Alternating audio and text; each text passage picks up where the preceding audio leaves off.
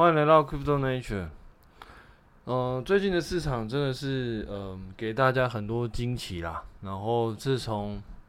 大概在上礼拜、上上礼拜，然后诶，是上礼拜吧？上礼拜那个 ETH，然后就突破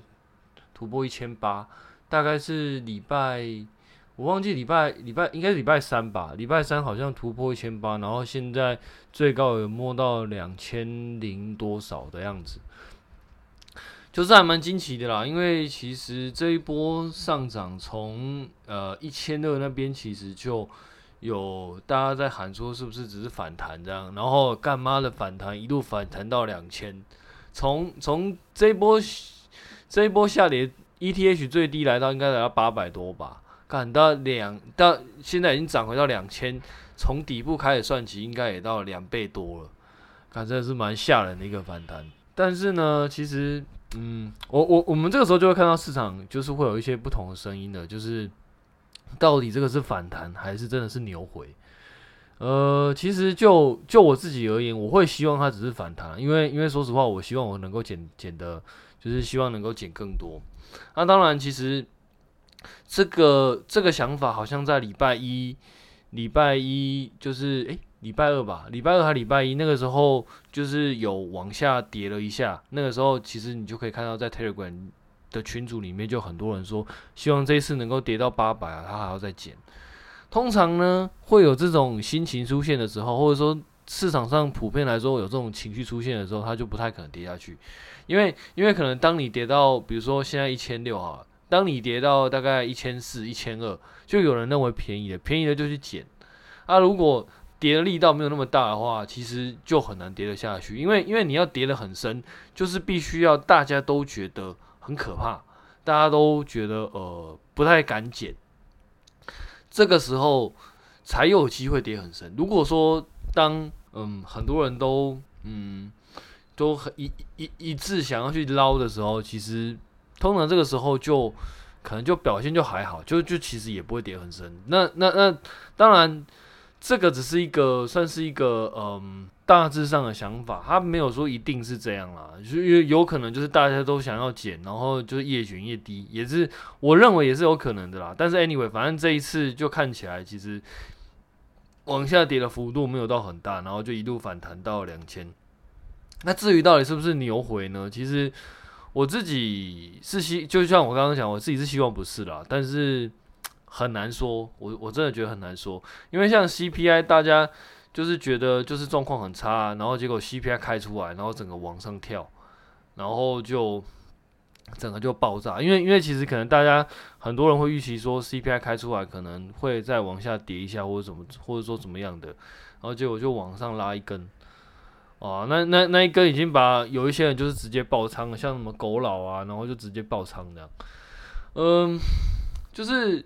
以我自己以我自己的想法来说的话，我觉得很多时候你要去赌消息面，就要做好就是风险控制的准备啦。因为因因为你就是像 CPI 这件事情，有人会赌它往上涨，也有人会赌往下跌嘛。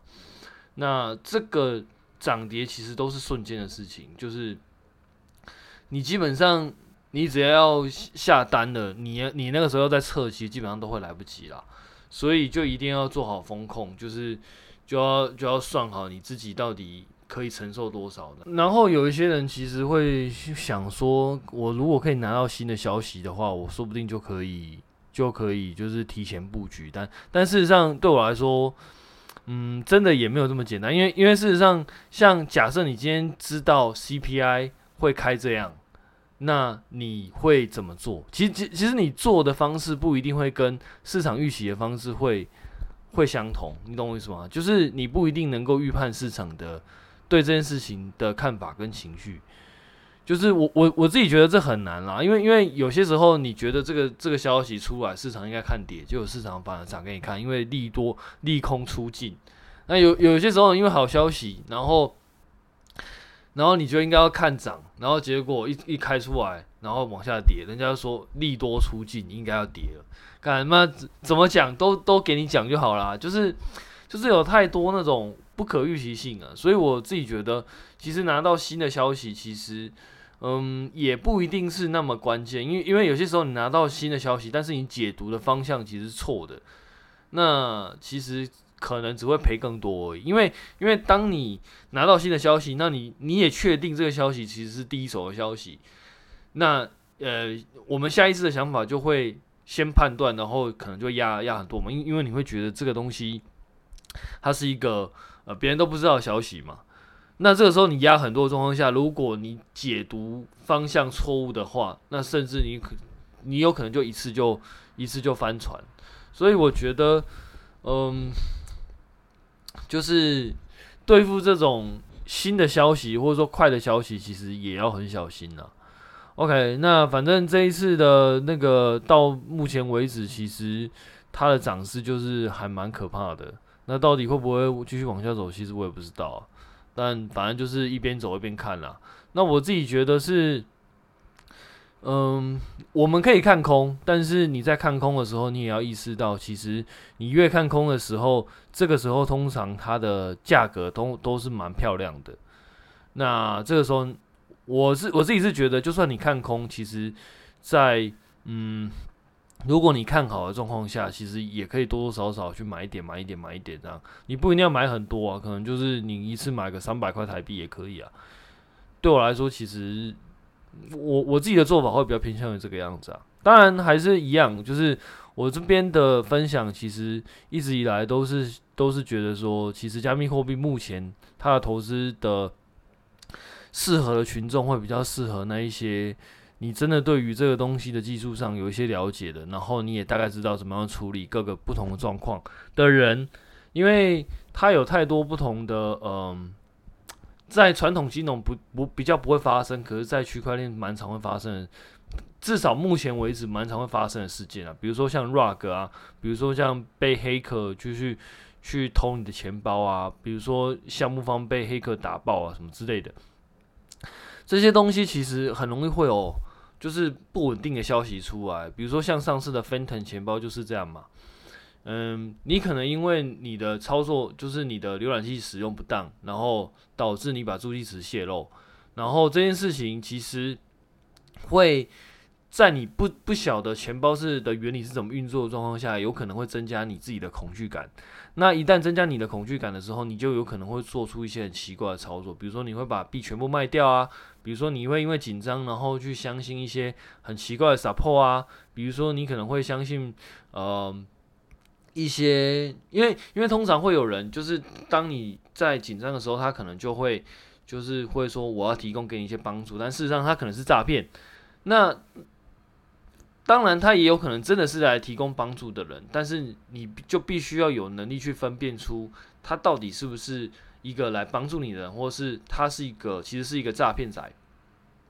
那这个时候你就必须要有一些有一些可以判断的机制啦，你就必须要真的很了解区块链的运作原理，然后从中去思考，就是说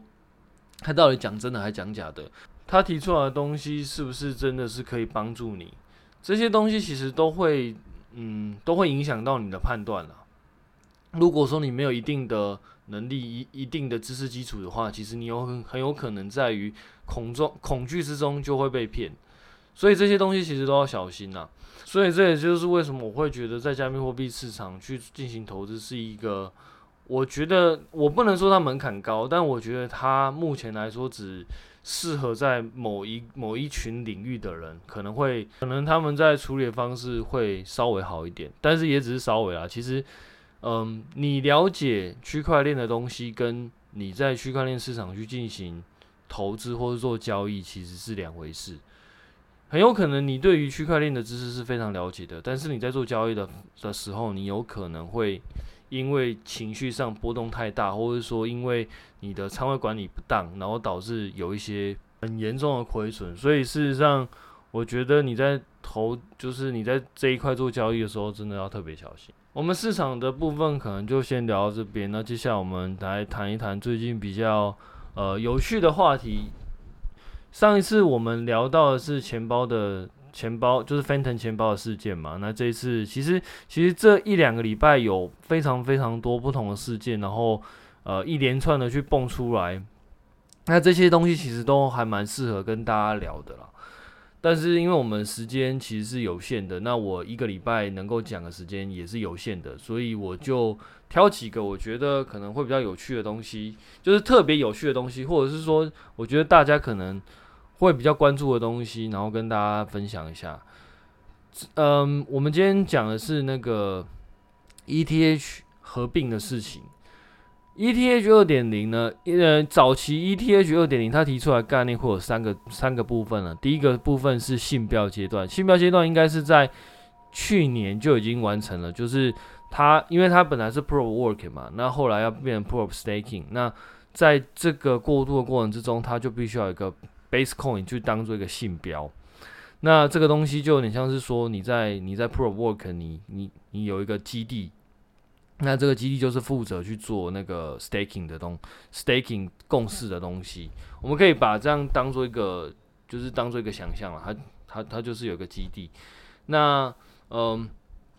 但是你 Proof of Work 它有一个主网，就是它有一个，它本身就有一些基础建设，比如说它的那个。呃，网路层啊，比如说它的一些执行层，它可能都在那个 probook 里面，我们称之为主网。然后这两个东西，其实在这个阶段就会进行一个 merge 的阶段，就是把主网 probook 的部分，然后并到那个 p r o staking 的信标里面来。并完之后呢，整个 ETH 就会变成二点零，也就是所谓的 ETH p r o staking 的一个共识结构。之后就不会有矿工这样的概念，所谓的矿工就会变成 validator 这样的角色。所以这一次的 merge 里面比较大的问题，应该就是它它之后会有 ETH 本来的 ETH 跟嗯 prostaking 后的 ETH，很多交易所其实就在玩这两个这两个不同 ETH 它的分别。所以有一些人可能会做一些操作，比如说他认为，呃，你在上面的 ETH 可能会分成两块，那他希望可以把第二块 ETH 就是去做一些操作，然后把它拿来卖这样，因为因为等于你很多资产就会变成两倍嘛。当然，我自己觉得这种套利策略我，我不在我不在这边提啦，反正如果你有兴趣的话，你就自己去找。我自己是觉得，如果当一个东西已经被拿出来写，然后甚至已经变成一个教科书，就是你会有一些操作手册的话，我自己就会尽量去避免做这件事情，因为可能会有一些，嗯，这个操作可能就会有一些呃预料之外的风险啊。因为因为我们在制定任何策略的时候，其实我们看的其实都是呃我们能够想到的风险。那这个东西会不会有一些其他的风险之类的，我们就不知道。然后，如果大家都去做的话，其实理论上来说，这个东西它做出来的那个效益可能就会变得比较低。因为我们任何策略，其实当执行的人变多了，它其实就会稀释它的报酬。如果说我们必须要去面临一个可能还会有一些未知的风险，但是可能他的报酬会被大家所稀释的话，我自己会比较呃不会倾向去做这样的策略啊，就是会觉得可能会蛮危险的，这是我自己的看法啦。所以网络上就蛮多，好像是在不同的 ETH fork 里面去做套利的策略啦。但是到目前为止，我我自己都是属于一个看戏的角色啦。当然，一方面也是因为我对 ETH 的了解没有到那么深，因为就像我之前讲的，ETH 它的手续费对我来说其实是呃会比较高。如果我要玩这个的话，我可能会比较倾向于去用其他链。所以，嗯，我对于 ETH 虽然说我看过它的 source code，但是毕竟我对它的了解程度没有到非常高，所以。我也不敢说，就是去想一些套利策略，然后这个东西是是不是真的没有问题，然后要我去 follow 一些盖的然后直接做的话，我又会觉得其实这个好像也蛮危险的。所以目目前来说，这个东西我就当做是一个，呃，就是当做看戏啦，就当做看戏，然后去看大家表演这样。但我们目前看起来有一个很特别的状况是，目前来说在交易所里面。ETH 的季度期货跟那个它的现货其实是处于一个逆价差的状态，也就是说，未来的价格是比现在价格来得低，就代表在季度期货里面，大家普遍是看看低。那这个东西就是有些人会认为，现在现在市场的状况是短多长空的一个主要的原因，所以在市场操作，大家就是可能要稍微注意一下这个可能的状况了。有可能大家是呃疯狂买现货，然后在期货放空，然后去做一个套保。在这状况之下，ETH 有没有办法在后续再往上涨？可能就是一个必须要去思考的，或者说关注的一个风险了。接下来我们讲一下另外一个比较有趣的议题，就是龙卷风被监管的这个事件。就是因为龙卷风，我们先讲一下，龙卷风是一个混币器，那它主要的，你就把它想成是，它是一个。可以协助你去呃隐藏你在链上的轨迹，也就是说你，你你你有这笔钱，那通常来说你在链上的钱，你会比较知道它是从哪里来的。我们讲简单一点，就是因为你的交易记录都会被都会被链上所就是记录下来，所以你其实你拿到任何一个 NFT。他往前是谁发的，然后中间转手过谁，其实都都可以找得到，包含你现在的那些钱，你从哪一个协议里面拿出来的，拿多少，然后转去哪里，其实这些东西，因为在区块链上，所以其实大家都可以看得到，然后也都会被记录下来。但是这个东西对于很多使用者来说，他其实是不太喜欢的，因为他比较喜欢他的钱的轨迹，或者说他的账户其实不会被大家所知道，他到底买了一些什么，他到底做了一些什么事情，那他钱是从哪里来的，他其实不想要被大家知道，所以龙卷风其实就是提供一个这样的服务，它可以帮你的钱转去龙卷风里面，然后你可以把你的钱转到一个新的钱包，大概上是这样。那因为我自己也没有用过龙卷风，我就是呃从它的文件里面，然后大概。理解一下它可能是怎么运作的。那因为它可以去帮你隐藏你的钱是哪里来的，然后帮你洗到一个新的钱包，所以有很多黑客其实到最后就拿这个东西来来洗钱。我可能在某一个项目里面有 rug 了一些钱，那这些钱因为是属于黑钱嘛，因为它其实算是在区块链不是正当方法所取得的，或者是说也不能说不是正当方法，应该是说道德上可能不见得是正当的方法，可是因为。你它是根据你的代码的一些漏洞所写所所拿出来的，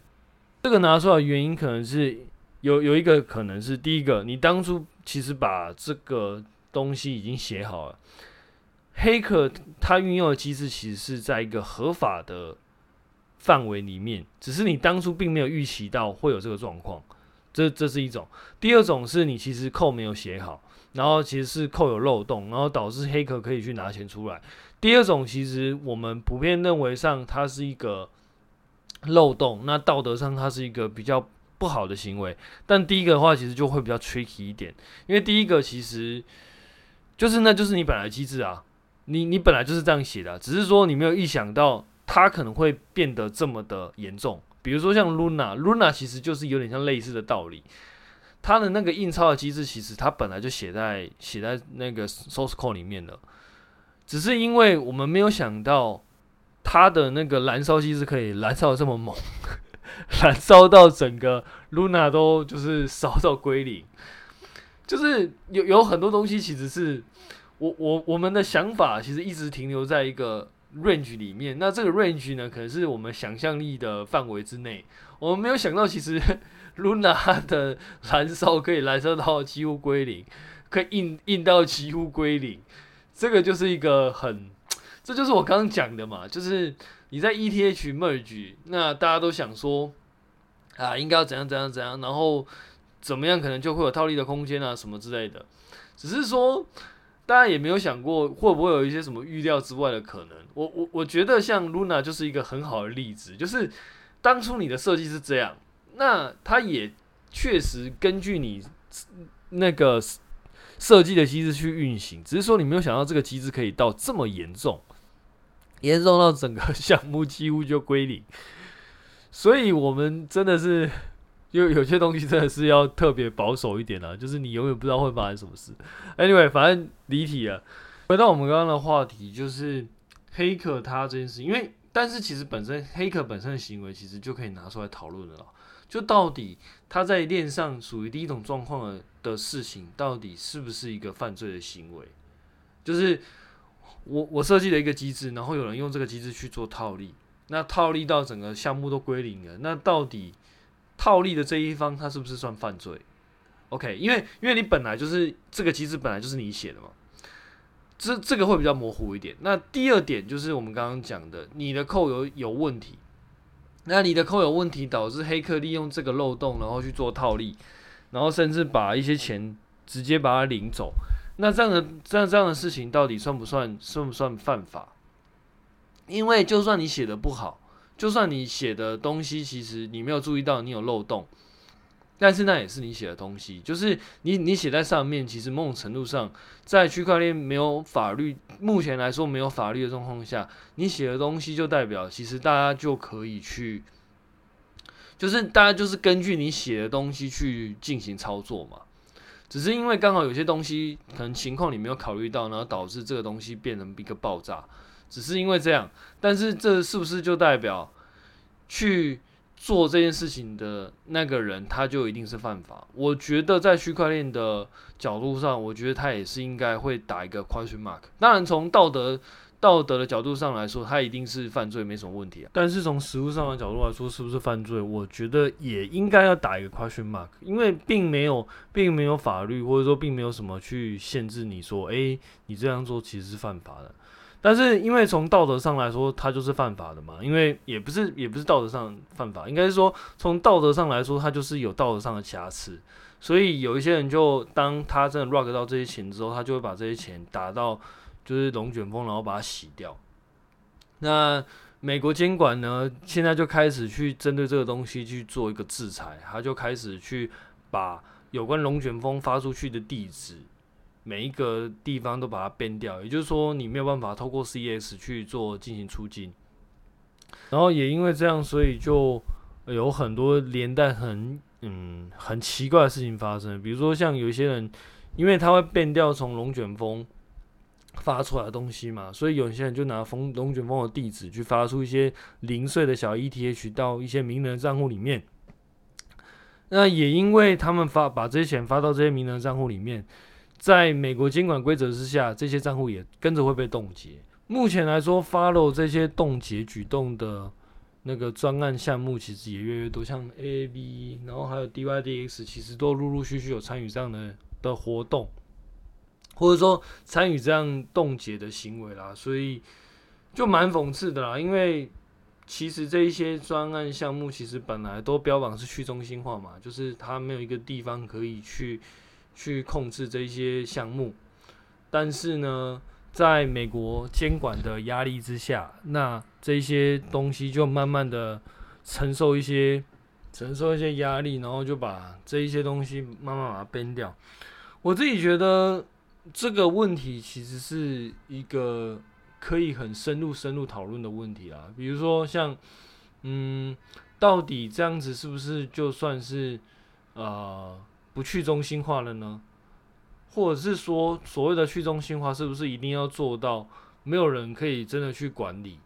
因为因因为其实如果说没有监管这个角色的话，在区块链的世界里面，其实基本上如果你看得懂 code 的话，其实你可以做的事情太多了。你就就像我们刚刚讲的，甚至有意无意的行为都有可能会造成都有可能会造成别人的损失。比如说，我们像像我们刚刚一开始讲的。当一个开发者他在开发项目的时候，他的 code 没有写好，然后黑客看到这个漏洞去利用它，然后进行 rug，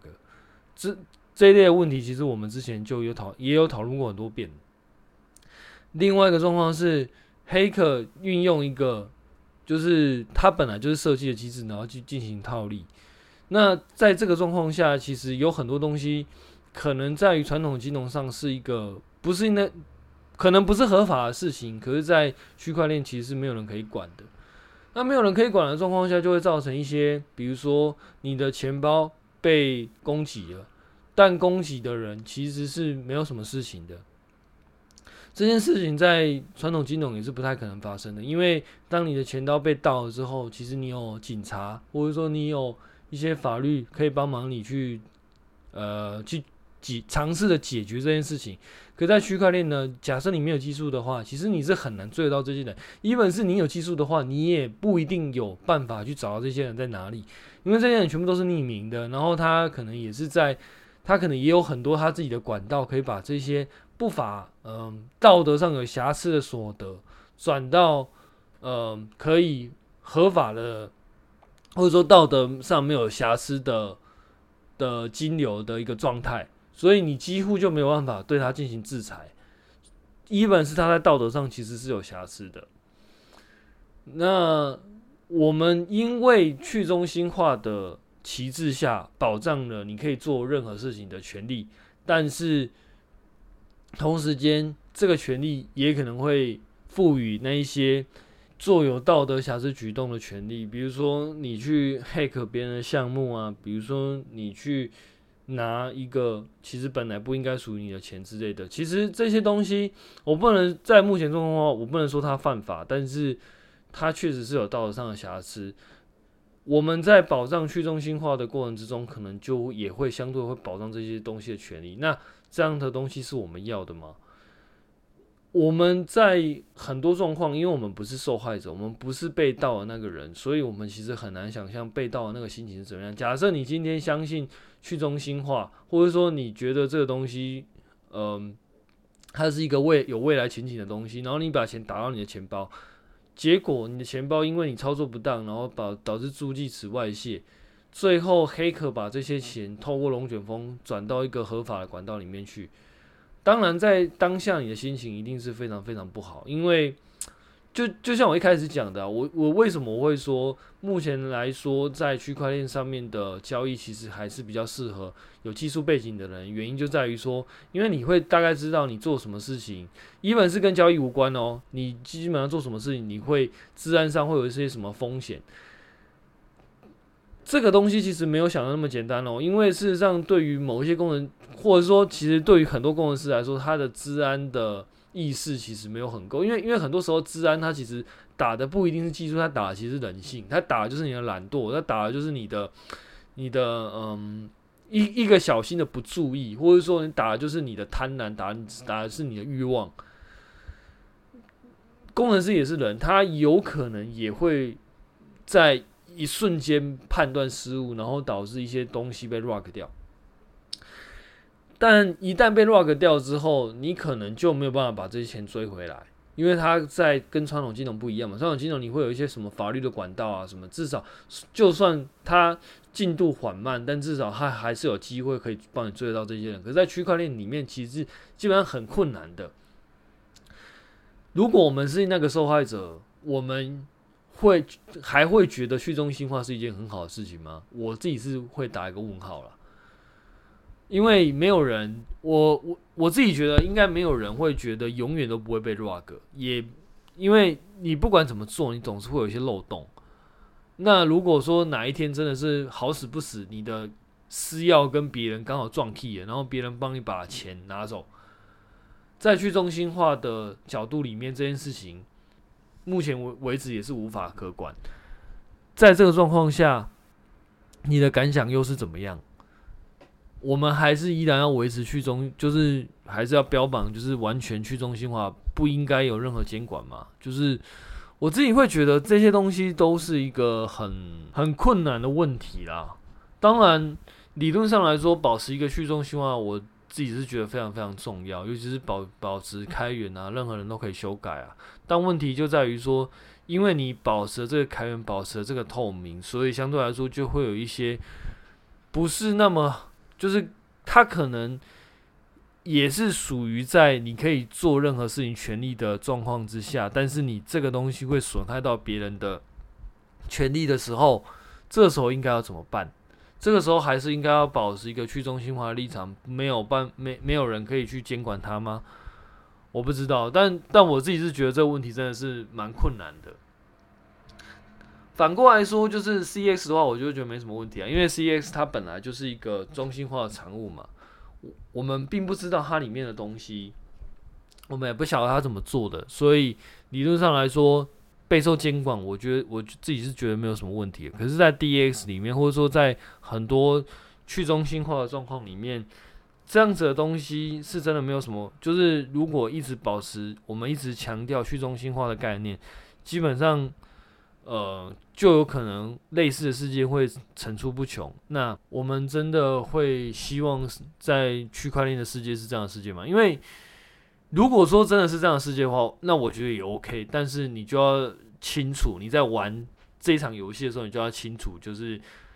在进来的这个过程之中，你被做任何事情都是有可能的，然后也可能是会被允许的。这个角度来说的话，就要去知道风险在这边。